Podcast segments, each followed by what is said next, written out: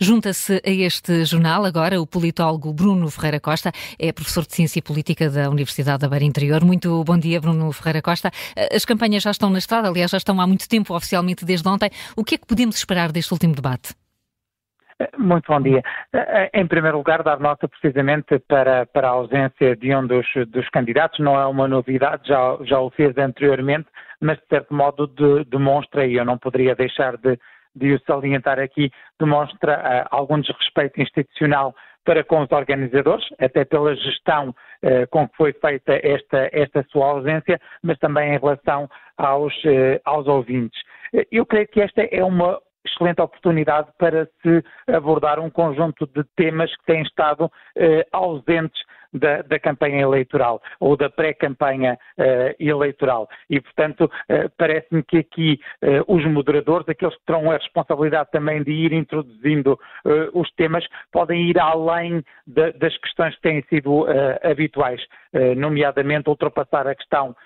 das coligações ou dos cenários de coligações, dos cenários de viabilização, porque de facto os líderes políticos à partida iriam estar a repetir ou a reiterar aquilo que têm dito nos últimos, uh, nos últimos dias. Parece-me que aqui a questão da política externa e do posicionamento de Portugal no conflito uh, da Ucrânia poderia ser uma boa oportunidade para marcar diferenças entre os partidos políticos, no momento em que se assinalam precisamente os dois anos da invasão uh, da, da, Ucrânia pela, pela Rússia, mas temas, por exemplo, como a educação,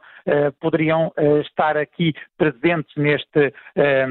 neste, neste, neste debate. Portanto, é uma boa oportunidade para ouvir os líderes políticos em maior detalhe, eventualmente com menor interrupção. essa é uma das vantagens também de podermos estar a falar em rádio. Haverá certamente uma preocupação maior eh, de permitir que cada um, no seu tempo, exponha as suas posições ou as ideias uh, principais dos, dos, dos, seus partidos para expor eh,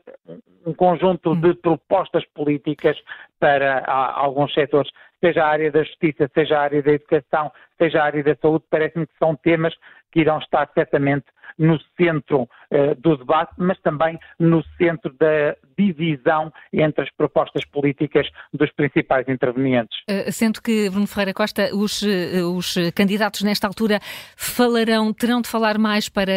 essa camada significativa de indecisos que parece que ainda temos nesta altura, ou para confirmar e segurar os votos que, que à partida estão a acumular nesta altura?